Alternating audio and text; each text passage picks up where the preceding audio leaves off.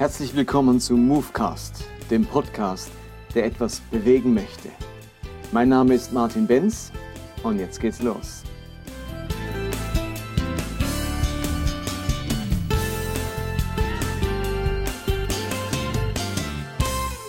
Willkommen zum Movecast 47. Wer mich kennt, der weiß, dass ich ein unglaublicher Fan dieser Bibel bin.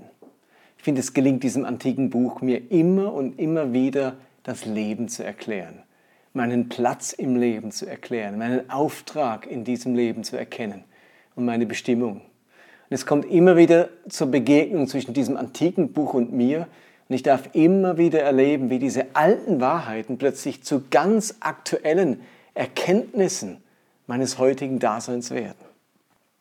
Und wenn ich die Idee dieser Bibel in ganz wenigen Worten zusammenfassen möchte, dann erzählt sie uns auf all ihren Seiten eine ganz große Geschichte. Und zwar ist es die Geschichte vom Werden und vom Gestalten der Gottesbeziehung.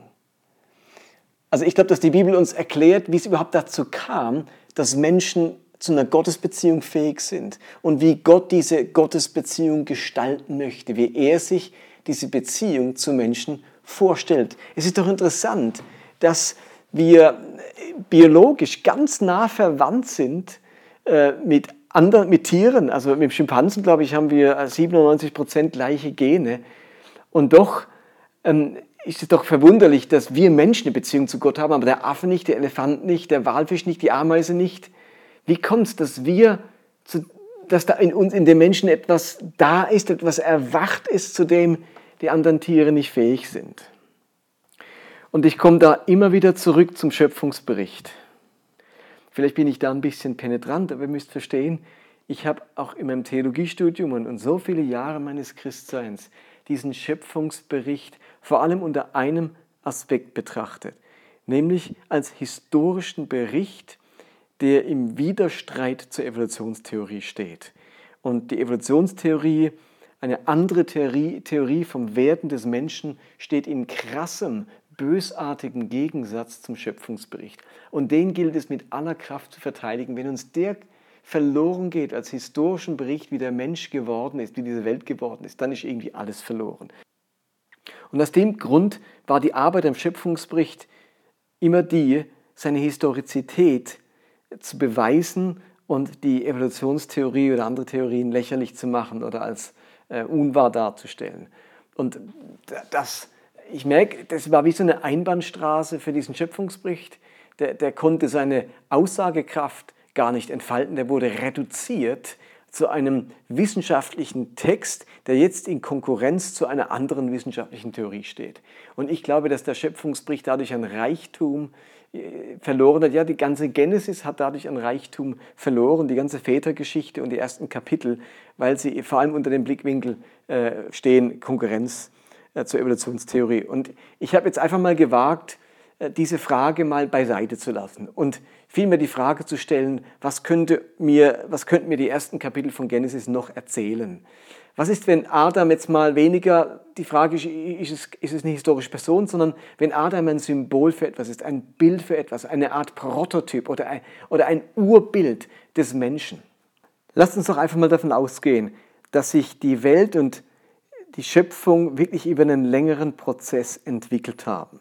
Und dass diese sechs Tage nicht für sechs 24-Stunden-Tage stehen, sondern für einzelne Entwicklungsschritte äh, in der Entwicklung und im Werden dieser Schöpfung. Und dann stellt sich ja die Frage, wie kommt es eben zum Übergang von Null Gottesbewusstsein zu Gottesbewusstsein? Also der Mensch hat dieses Gottesbewusstsein und die Tiere haben es nicht. Da muss doch irgendwas passiert sein. Und da gibt es eine wunderschöne Geschichte, die steht in dem Buch von Andreas Knapp, Glaube, der nach Freiheit schmeckt. Und da hat er so einen fiktiven Prolog äh, im Urwald, den ich euch ganz kurz vorlesen möchte. Die Schwüle war unerträglich. Modergeruch und der süßlich faulige Duft überreifer Früchte erfüllten die stickige Luft. Gegen Abend ballten sich über dem Blätterdach des Regenwalds dunkle Wolken zusammen. Von fern war bereits ein grommelndes Grollen zu vernehmen. Dann herrschte wieder bedrückende Stille. Die Stimmen der Vögel waren verstummt und Spannung lag in der Luft. Endlich zerriss ein jäh zuckender Blitz die Schwärze der Nacht und schlug unter ohrenbetäubendem Donner, Donner in einem Baumriesen ein, dessen Wipfel in tausend Scheite und Späne zersplitterten. Auf den dumpfen Schlag folgte ein Höllenlärm. Ein Kapuzineraffe, der sich in der Baumkrone verkrochen hatte, ließ sich schreiend in die Tiefe fallen und fing sich erst im unteren Astwerk wieder. Dort blieb er hängen, wimmernd und am ganzen Körper zitternd. Unter diesem Baum, am Rande des Urwalds, hatte ein Exemplar der Spezies Homo praesapiens Zuflucht vor dem nahenden Gewitter gesucht und kauerte am Boden. Die Augen des Vormenschen waren zufällig auf eine Lücke im Geäst gerichtet, so dass er den Blitzstrahl in den Wipfeln einschlagen sah. Vom Donner, vom Donner gerührt zitterte auch am ganzen Körper und, zwar, und war, noch, war doch zugleich von diesem Schauspiel gebannt. Seine Nackenhaare sträubten sich und ein eigentümlicher Schauder lief ihm über den Rücken. Schreck und Faszination erfassten ihn im selben Augenblick. Während der Affe über ihm, wie durch einen Elektroschock gelähmt im Geäst hing, war der Vormensch elektrisiert. Durch sein Gehirn fuhr ein Geistesblitz und weckte in ihn aus traumwandlerischer Stumpfheit. Staunend über sich selbst formte er einen ersten Gedanken. Welche Macht hatte ihn soeben tödlich bedroht und dann doch verschont? Der erste Mensch, nennen wir ihn aus purer Gewohnheit Adam, war aus der dumpfen Natur erwacht. Als er um sich blickte, lagen rauchende und glimmende Späne auf dem Boden verstreut. Das trockene Gras in der Nähe des Baumstamms fing Feuer und Adam stand staunend vor der prasselnden Erscheinung, die sich immer weiter fraß. Er hatte die Urgewalt des Feuers schon öfter beobachtet. Jetzt aber gingen ihm die Augen auf. Die Macht, die Blitze schleudert, meinte es gut mit ihm. Adam nahm seinen ganzen Mut zusammen und griff ein brennendes Scheit, um es zu seiner Sippe zu bringen, die draußen in der Savanne lagerte. Dabei formte sich ein weiterer Gedanke in seinem großen Gehirn. Es gibt Götter, die über den Wolken wohnen und Macht haben über Leben und Tod. Dem Menschen aber haben sie das Feuer geschenkt, damit auch er mächtig werde. Zum Dank für das Feuer vom Himmel würde der Mensch den Göttern Opfer darbringen, Brandopfer darbringen. So hoffte er, dass sie ihm auch künftig gnädig sein werden ihm Fruchtbarkeit schenken und ihn vielleicht sogar in die ewigen Jagdgründe aufnehmen. Während der Affe bald wieder seinem Bananentrieb folgend weiterzog, hatte sich unweit bei einem nahen Verwandten die größte biologische Revolution ereignet. In einem Gedankenblitz war Gott erschienen. Und das war zugleich die Geburtsstunde des Menschen. Der Affe blieb, was er war und dachte nicht daran, einem Gott zu opfern oder seine Toten zu begraben. Der Mensch aber war über sich selbst hinausgewachsen. Soweit der Text von Andreas Knapp. Ich glaube, der Mensch hat eine natürliche Tendenz zum Übernatürlichen.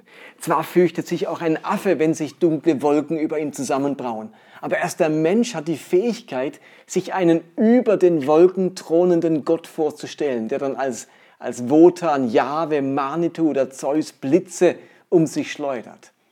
Es mag durchaus sein, dass ein Affe etwas hilflos und völlig traurig neben einem toten Artgenossen kauert.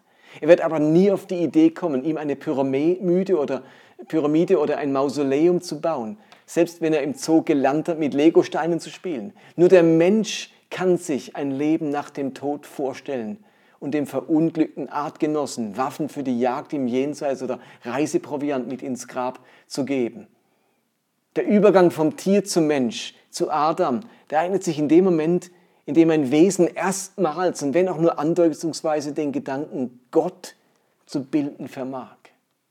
Und die Bibel ist eines der ganz wenigen Bücher, das uns die Entstehung von Religion und Gottesbewusstsein erklärt in dieser Figur des Adam. Adam ist für mich insofern historisch, als dass er den ersten Menschen bezeichnet, der dieses Gottesbewusstsein hatte. Und dieses, diesen einen Menschen hat es für mich tatsächlich gegeben. Irgendwann hat ein Mensch Gottesbewusstsein entwickelt. Entweder weil es die logische Konsequenz seiner biologischen Weiterentwicklung war, die Gott so angelegt hatte. Und er sagte, irgendwann wird mich das erste Lebewesen erkennen, wird in der Lage sein, sich Gott vorzustellen, Gott zu denken. Und dieses Lebewesen, das nennen wir Mensch. Das ist kein Tier mehr. Das wird uns zum Gegenüber. Sobald er sich Gott denken kann, sobald er sich selbst reflektieren kann, die Welt reflektieren kann, ist er uns gleich, hat er eine neue Qualität des Daseins. Und ich finde, da kann man jetzt sagen, und, und Gott macht so ein Wesen, bang, in einem Tag, in einer Sekunde, er spricht und da ist es da. Und wenn es nicht so war, wenn die Evolution recht hätte und sich alles entwickelt hat, dann muss ja auch irgendwann der Moment kommen, wo irgendein Lebewesen eben zu diesem Gottesbewusstsein gelangt und bang, dann ist eben auch was anderes. anders. Und ab dann sprechen wir eben von einem Menschen. Und die Bibel gebraucht für diese Entstehung von Gottesbewusstsein ein ganz starkes Bild in Genesis 2, Vers 7. Da bildete Gott, der Herr, den Menschen aus Staub vom Erdboden und hauchte in seine Nase Atem des Lebens. So wurde der Mensch eine lebende Seele. Ich glaube, hier wird beschrieben, wie etwas von Gott in den Menschen hineingeht und plötzlich wird etwas lebendig in ihm, nämlich sein Gottesbewusstsein. Hier geht es nicht einfach darum, dass der Mensch lebendig wird. Lebendig sind ja auch die Tiere, auch ohne dass Gott ihnen den Atem des Lebens einhaucht. Der Mensch ist eben Mensch und nicht Tier, weil Gott ihn zur Gotteserkenntnis befähigt. Also plötzlich plötzlich haben wir ein Lebewesen, das Gottes Erkenntnis hat, Gottes Bewusstsein. Und der nächste Entwicklungsschritt ist dann, dass moralisches Bewusstsein entsteht. Solange wir Tiere sind, gibt es kein, keine Moral, kein Gut und Böse, kein Richtig und Falsch. Niemand bezeichnet den Löwen als einen Mörder, wenn er eine Gazelle reißt. Niemand unterstellt der Spinne böse Absichten und Hinterlist, wenn sie in ein Netz spannt. Das ist Instinkt, instinktives Verhalten, Verhalten jenseits von Gut und Böse. Aber ein Mensch, der sich als Geschöpf Gottes entdeckt, ja sogar als Ebenbild Gottes, wird plötzlich zu einem moralischen Wesen. Die Geschichte vom Sündenfall ist eine großartige Geschichte, die erklärt, wie sich Gottes Bewusstsein weiterentwickelt zu moralischem Bewusstsein.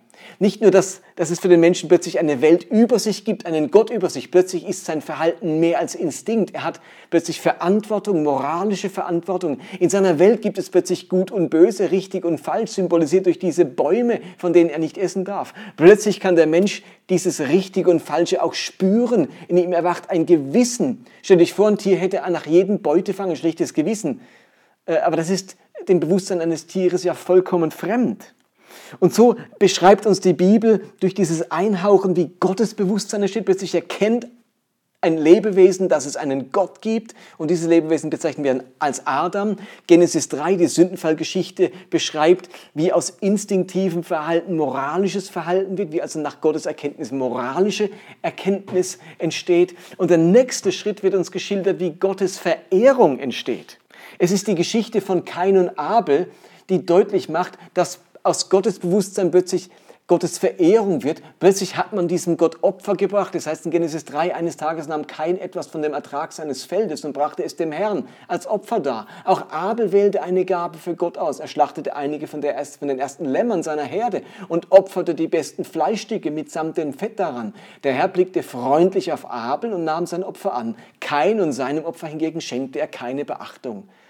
Also die nächste Generation des Menschen erlebt einen nächsten Schritt in dieser Gotteserkenntnis. Kein Abel erleben das Bedürfnis, diesem Gott ein Opfer zu bringen. Sie wollen damit sein Wohlgefallen, seine Gunst. Sie wollen ihn besänftigen, sie wollen seine Beachtung. Und, und das ist noch weit weg von Gottes Beziehung. Wir sind immer noch in der Phase der primitiven Gottesverehrung. Und auch die Reaktion Gottes auf diese Gottesverehrung, auf dieses Opfer wird ja noch auf eine ganz rudimentäre Art beschrieben. Das Opfer von Tieren gefällt Gott und dem Opfer von Feldfrüchten schenkt er keine Beachtung. Diesem Gott scheint Tieropfer besser zu gefallen, besser zu schmecken. Und so setzt sich in der Gottesverehrung das Tieropfer durch anstatt des Pflanzenopfers. Wir merken hier, wie diese, äh, wie diese ganze Geschichte mit Gott erst im Werden ist, im Entstehen ist. Eben erst rennen noch die Affen über den Planeten ohne Gottesbewusstsein, ganz durchdrungen von, von ihrem Instinkt. Und jetzt kommt der nächste Entwicklungsschritt der Schöpfung, der nächste Tag, ein neuer Tag und ein neues Lebewesen entsteht, ein Lebewesen mit Gottesbewusstsein. Und nach Gottes Erkenntnis, moralischem Bewusstsein, Gottes Verehrung drängt es die Schöpfung hin zum nächsten Schritt, nämlich der Gottesbeziehung oder der Gottesverbindung. Aus Gottes Bewusstsein wird Gottes Verehrung und Gottes Verehrung will sich zur Gottesbeziehung ausgestalten. Und weil es ja tatsächlich unseren Gott im Himmel gibt, und wir Menschen aber ein eigenes Bewusstsein bekommen haben, wodurch eben auch Gottes Bewusstsein entstehen kann, besteht nun die Gefahr, dass sich Gottes Verehrung und vor allem dann auch die Gottesbeziehung ungesund oder nicht im Sinne Gottes entwickeln. Ähm, weil die, das eigene Bewusstsein des Menschen äh, erlaubt ihm auch die eigene Gestaltung von Gottesbeziehung. So wie unsere Fähigkeit zum moralischen Bewusstsein eben auch zum bösen Verhalten und zu bosartig führen kann, kann unsere Fähigkeit zur Gottesverehrung, zu einer falschen Gottesbeziehung führen. Und jetzt gibt es einen wenig beachteten und verstörenden Text am Anfang der Bibel, der die Sinnflut einleitet. Ich finde den Text allerdings großartig, weil er aufzeigt, wie sich Gottes Beziehung nicht entwickeln darf und warum Gott diese Entwicklung in Form der Sinnflut, in diesem Bild der Sinnflut ein Ende setzen musste. In Genesis 6 steht nämlich folgendes, 6, 1 bis 2. Die Menschen wurden immer zahlreicher und breiteten sich, breiteten sich auf der Erde aus. Da bemerkten die Gottessöhne, wie schön die Töchter der Menschen waren. Sie wählten diejenigen aus, die ihnen am besten gefielen und nahmen sie zu Frauen. Aus der Verbindung der Gottessöhne mit den Menschentöchtern gingen die Riesen hervor. Sie lebten damals und auch später noch auf der Erde und waren als die berühmten Helden der Vorzeit bekannt. Was für ein seltsamer Text. Lest ihn euch selbst nochmal durch. Gottes Söhne haben Sex mit Menschentöchtern. Die Kinder dieser Verbindung sind dann Riesen. Und diese Riesen werden zu den Helden der Vorzeit. Was ich da gelesen habe, stammt nicht aus der griechischen Mythologie oder einem babylonischen Schöpfungsmythos, sondern aus dem ersten Buch Mose. Das steht wirklich so in der Bibel. Ich meine, spätestens jetzt muss man sich überlegen, wie historisch wollen diese Texte wirklich sein. Wie viele Christen würden jetzt noch sagen, jawohl, das halte ich für absolut historisch, das ist passiert. Gottes Söhne, also irgendwelche himmlischen Wesen, haben Sex mit Menschen. Ähm, also ganz unterschiedliche Art von Lebewesen, die einen biologisch materiell, die anderen immateriell, haben Sex, irgendwie genetisch geht das und dann werden Riesen geboren. Warum sind es dann gerade Riesen? Das sind ja nun wirklich mythologische Vorstellungen, die wir in allen antiken Religionen und Schöpfungsmythen finden. Und ich glaube, dass dieser Text von Gott inspiriert ist. Gott will den in der Bibel drin haben, um uns etwas über Gottes Beziehung zu lehren, wie sie eben sich nicht entwickeln darf. Und dieser Text wurde geschrieben zu einer Zeit, wo eben Gottes Beziehung genauso aussah, wie dieser Text es beschreibt. Zwei Elemente in dieser Geschichte sind nämlich auffällig. Die Sexualisierung des Göttlichen bzw. des Religiösen und die Vergöttlichung des Menschen. In diesem Text sind die Götter oder die Göttersöhne sexuelle Wesen, die sich in Frauen und deren Schönheit, also deren sexuelle Reize verlieben können und bei denen sexuelles Verlangen entsteht. Jesus sagt ja später, dass, dass himmlische Wesen Engel gar nicht heiraten und zur Sexualität fähig sind. Hier sind sie es scheinbar noch. Und Menschen, die diese sexualreligiöse Verbindung zu den Göttern eingehen, werden in gewisser Weise vergöttlicht. Sie werden Riesen, Helden, also Wesen mit übermenschlichen Eigenschaften und Fähigkeiten. Und ihr müsst euch vorstellen, dass eben genauso die religiöse Welt aussah, als der Autor von Genesis diesen Text geschrieben hat. Während der Entstehung dieses Textes war das religiöse Leben, die Gottesverehrung und die Gottesbeziehung der Menschen ganz stark geprägt von Sexualität und der Vergötterung von Menschen. In den antiken Religionen finden wir ganz viele Elemente von Tempelprostitution und dem Gedanken, sich mit dem Göttlichen vereinigen zu können, über Sexualität und äh, dem, dem Gebrauch einer Tempelprostituierten. Eine den Göttern geweihte Frau wird zur Verkörperung der Götter und die Vereinigung mit ihr wird zur Vereinigung mit den Göttern. Und gleichzeitig entstehen durch die Vereinigung mit den Göttern Gottmenschen. Plötzlich erfahren Menschen göttliche Verehrung. Viele der antiken Könige ließen sich als Götter verehren, angefangen beim ägyptischen Pharao bis zum römischen Kaiser. Also die Vergöttlichung von Menschen und die Sexualisierung der Religion waren zwei ganz entscheidende Elemente der antiken Religiosität der Menschen, der antiken Gottesbeziehung. Und in diese Welt hinein erzählt der Autor von Genesis 6 nun diese Geschichte. Sie beschreibt den, den antiken oder in antiken Bildern, wie damals Religion erlebt und erfahren wurde. Also inzwischen hat es sich in der Entwicklung der Menschen Gottesbeziehung in dieser Art und Weise entwickelt. Sexualisierung der Religion und Vergöttlichung des Menschen. Und durch diese Geschichte wertet Gott diese Art der Gottesbeziehung. Er macht deutlich, dass das nicht die Art der Gottesbeziehung ist, die der wahre Gott im Himmel sich vorstellt und für den Menschen gedacht hat. Und darum endet dieser ganze Teil, diese ganze äh, seltsame Geschichte mit folgenden Worten. Genesis 6, Vers 5. Der Herr sah, dass die Menschen auf der Erde völlig verdorben waren. Alles, was aus ihrem Herzen kam, ihr ganzes Denken und Planen war durch und durch böse. Das tat ihm weh und er bereute, dass er sie geschaffen hatte. Das ist also direkt der Vers nach dieser Geschichte von der Sexualisierung, der Vergöttlichung des Menschen. Gottes Beziehung und Gottes Verehrung, die sich so entwickelt hat, die sich so darstellt, die ist schiefgelaufen. So will Gott Beziehung zum Menschen nicht gestaltet haben. Und jetzt folgt die Geschichte des Sinnflut, die deutlich macht, dass Gott diese Entwicklung, äh, dass, diese, dass Gott dieser Entwicklung Einhalt gebieten möchte und neu anfangen möchte mit dem Thema Gottesbeziehung. Also die Sinnflut ist Gottes Antwort auf die fehlgeleitete Gottesbeziehung und Gottesverbindung. Diese Entwicklung von Gottesbewusstsein zu Gottesverehrung und dann zu Gottesbeziehung. Wenn man die sich selbst überlässt, die führt dann zu dem, was wir in ganz vielen antiken Religionen und letztlich auch in, in, Religiosität bis heute antreffen, nämlich magische Vorstellungen von Religion und die Vergöttlichung des Menschen. Und dann kommt die Sintflut und wir sind bei Genesis 10 und diese zehn Kapitel haben auf unglaublich eindrückliche, starke Weise geschildert, wie in dieser Welt, die sich entwickelt hat, in der plötzlich ein Homo sapiens da ist, Gottes Bewusstsein entwickelt, Gottes Erkenntnis. Und wie aus dieser Gotteserkenntnis moralisches Bewusstsein entsteht. Und wie aus diesem moralischen Bewusstsein Gottes Verehrung entsteht, den Wunsch, diesen Gott anzubeten. Und dann kommt der nächste Schritt, es entsteht Gottes Beziehung, Gottes Verbindung. Und wir sehen in den antiken Religionen, und das bezeugt die Bibel dann an vielen weiteren Stellen, dass sich Gottes Beziehung nicht so darstellt und entwickelt hat, wie Gott das eigentlich möchte. So, und jetzt in Genesis 12 tritt Gott selbst auf den Plan und nimmt so einen Menschen, der noch ganz in archaischer Gotteserkenntnis und Gottesverehrung feststeckt und sagt ihm, zieh aus aus deinem Vaterland und aus deiner Verwandtschaft und geh in ein Land, das ich dir zeigen möchte. Es ist die Berufung Abrahams. Gott ergreift die Initiative und ruft einen Menschen und sagt, und jetzt will ich zu dir Beziehung. Jetzt zeige ich dir, worin diese Beziehung entsteht besteht. Und wenn Gott zu Abraham sagt, zieh aus deinem Vaterland, aus deiner Verwandtschaft, dann, dann ist das nicht die Auf, Aufforderung Abraham, an Abraham, ein Globetrotter zu werden. Jetzt zieh einfach mal los. Umziehen, wandern, das ist entscheidend mit Gottes Beziehung. Nein, er sagt das, um deutlich zu machen, zieh aus aus der bisherigen Welt der Gottesverehrung, Gottesbeziehung. Die Art, wie deine Väter, die archaischen, antiken Religionen mich verehrt und haben und, und Beziehung zu mir gepflegt haben, aus dem musst du ausziehen. Das ist nicht die Art der Gottesbeziehung, die ich mir für diese, diese werdende Schöpfung, für diesen werdenden Menschen vorgestellt habe.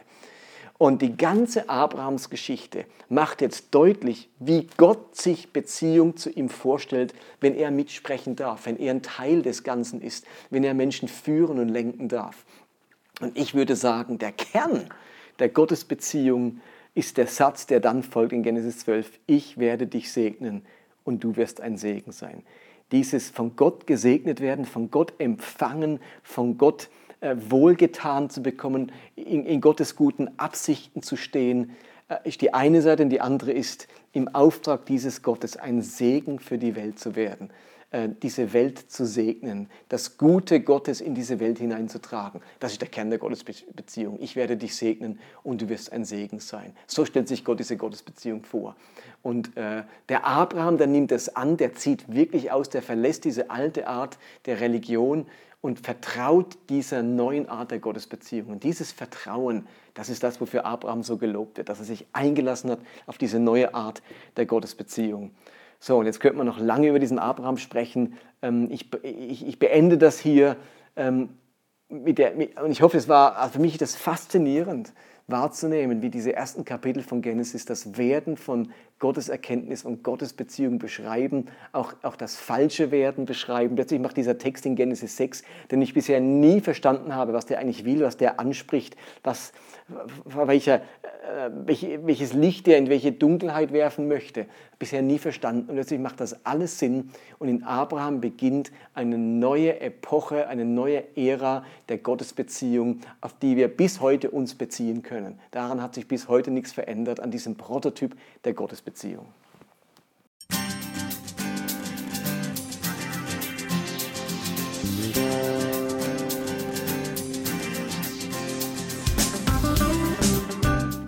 Das war Movecast für heute. Ich hoffe, dass es etwas bewegt in eurem Leben und in eurem Glauben. Ich würde mich freuen, wenn ihr mir Feedback gebt oder Kommentare hinterlasst, entweder auf Facebook oder direkt auf der Webseite des Podcasts. Und die lautet movecast.podbean.com. Ansonsten würde ich mich freuen, wenn ihr diesen Podcast teilt auf den sozialen Medien, auf Facebook oder Twitter oder Instagram oder wenn ihr ihn abonniert, entweder bei Podbean selbst oder bei iTunes. Ansonsten hoffe ich, dass wir uns nächste Woche wiederhören. Bis dann, bye bye.